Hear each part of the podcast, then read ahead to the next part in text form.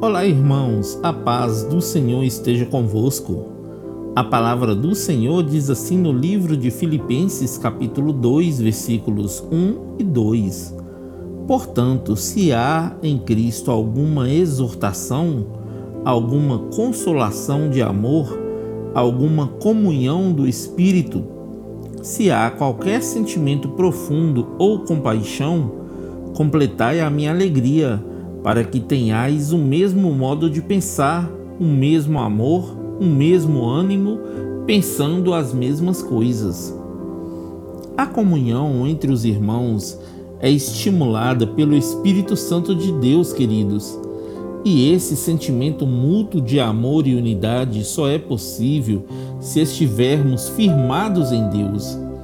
A comunhão entre irmãos, queridos, deve ocorrer no mesmo modo de pensar, sentir e de agir.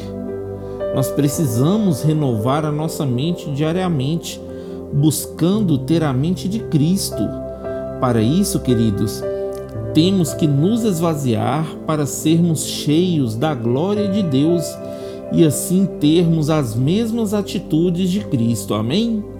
Que Deus abençoe você, sua casa e toda a sua família. E lembre-se sempre: você é muito especial para Deus.